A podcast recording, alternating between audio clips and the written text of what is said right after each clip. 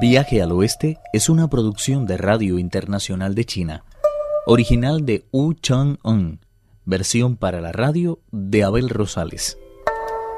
Primera parte. Sigamos hablando de los tres intrépidos viajeros que comían de cara al viento, descansaban junto a los cursos de agua, se vestían de luna y se arropaban con las estrellas. No tardó en llegar el verano y el cielo se tornó tórrido. Entristecidos, vieron marchitarse las flores y los vuelos de las mariposas hacerse cada vez más pesados, mientras en lo alto de los árboles los cantos de las cigarras se volvían más chillones.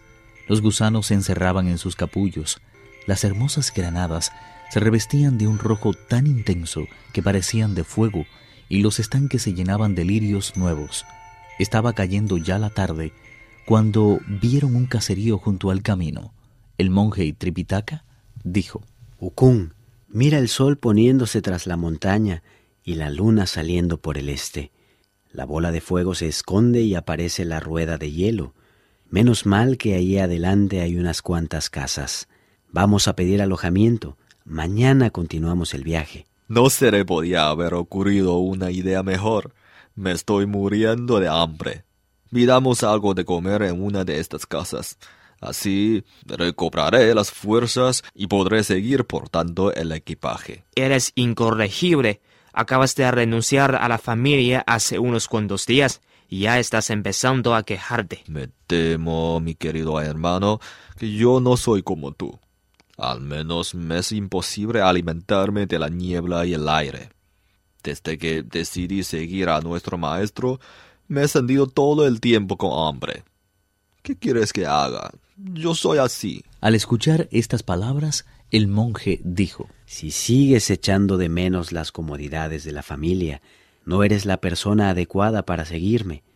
Lo mejor que puedes hacer es volverte a donde te encontré. Por favor, maestro, no preste atención a lo que dice mi hermano. Es una persona a la que siempre le gusta echar la culpa a los demás. Yo siempre digo lo que pienso y como ahora tengo un hambre terrible, he dicho que sería buena idea llamar a una de esas puertas y pedir un poco de comida. ¿Es esa razón suficiente para afirmar que añoro la vida que acabo de dejar? La Bodhisattva me hizo entrega de los mandamientos y me otorgó su perdón. Por eso he decidido seguirlo hasta el paraíso occidental. Le juro que no me arrepiento de ello. Si me apartara de su lado, me moriría de pena. Si es verdad lo que dices, levántate y sigue con nosotros. Sin dejar de murmurar, el idiota se puso de pie de un salto y volvió a cargar con el equipaje.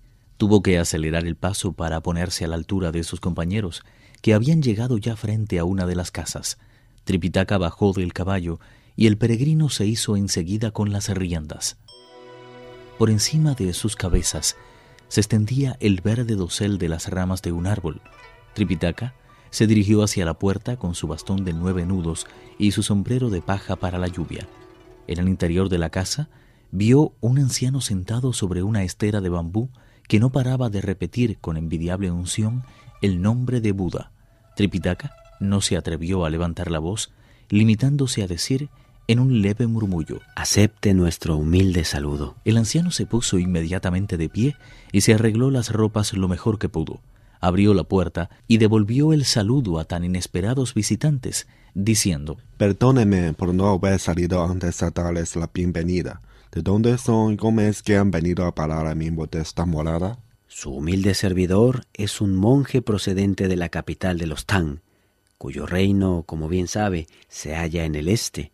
Siguiendo el deseo del emperador que lo rige, me dirijo hacia el templo del trueno, con el fin de conseguir las escrituras de Buda. Como estaba haciéndose tarde cuando llegamos a este lugar, decidimos pedir cobijo para pasar la noche. De esta forma, mañana podremos continuar el viaje con mayores energías. Están perdiendo el tiempo. Si lo que desean son las escrituras que dice, en vez de ir al paraíso occidental, cuyo acceso es extremadamente difícil, debería dirigirse a la oriental. El monje Tripitaka quedó desconcertado y se dijo, La Bodhisattva me ordenó claramente ir hacia el oeste. ¿Cómo es que este anciano ahora me sale con que debería haber iniciado el viaje en sentido contrario, que yo sepa, en el este no existen escrituras de este tipo. Cayó preso de la frustración y durante mucho tiempo se sintió incapaz de decir palabra alguna. El peregrino no era tan considerado como él, y sin poderse contener se acercó al anciano y le dijo, Es posible que tu edad sea muy avanzada, pero se ve que andas muy corto en sentido común. Hasta llegar aquí hemos recorrido un largo camino y lo que menos esperábamos es que una persona tan respetable como tú nos fuera a salir con esas. Si no quieres alojarnos en tu casa, podemos pasar la noche bajo los árboles sin molestarte. ¿A qué viene eso de querer disuadirnos de nuestro empeño? El anciano, dirigiéndose al monje, aseguró. Se nota que usted es una persona más sensata que ese discípulo puesto de la papilla puntiaguda, mejillas hundidas, ojos rojos como la sangre y la boca de Dios de trueno. Es la auténtica imagen de un demonio, pero eso no le da ningún derecho para insultar a una persona tan entrada en años como yo, ¿no le parece? Se ve que, aparte de otras cosas, te falta la capacidad de discernir. Los guapos solo tienen de su parte la belleza, pero yo poseo algo que muchos ansían y muy pocos han llegado a conseguir. Como acostumbraba a hacer, Sun Wukong empezó a fanfarronear sobre sus poderes y origen. Finalmente, el anciano dijo, Por mí no hay inconveniente en que descansen bajo mi techo. A la hora de la cena, Tripitaka preguntó al anciano. Cuando llegamos a su puerta, dijo que las escrituras del paraíso occidental son muy difíciles de conseguir.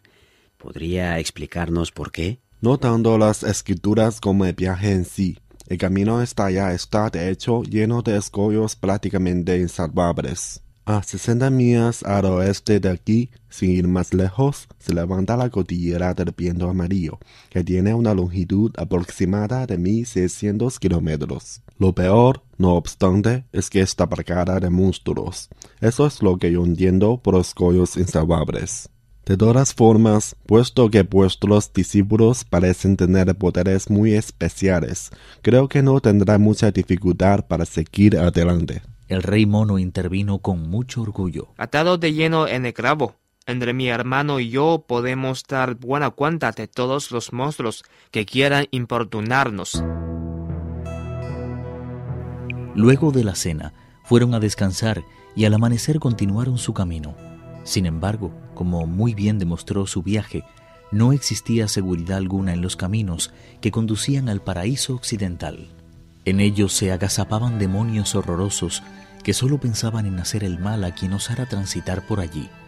Apenas habían viajado medio día cuando llegaron a una montaña muy alta y escarpada. La cumbre se perdía en lo azulado del cielo y las formas extrañas de las rocas, altísimas, eran sobrecogedoras. Tripitaka conducía con precaución su cabalgadura y el mismo gran sabio redujo el ritmo de su caminar. Chu Unan, por el contrario, siguió andando como si se encontrara en un terreno totalmente llano. Cuando más embelesados parecían estar, se levantó de pronto un viento huracanado y Tripitaka gritó alarmado.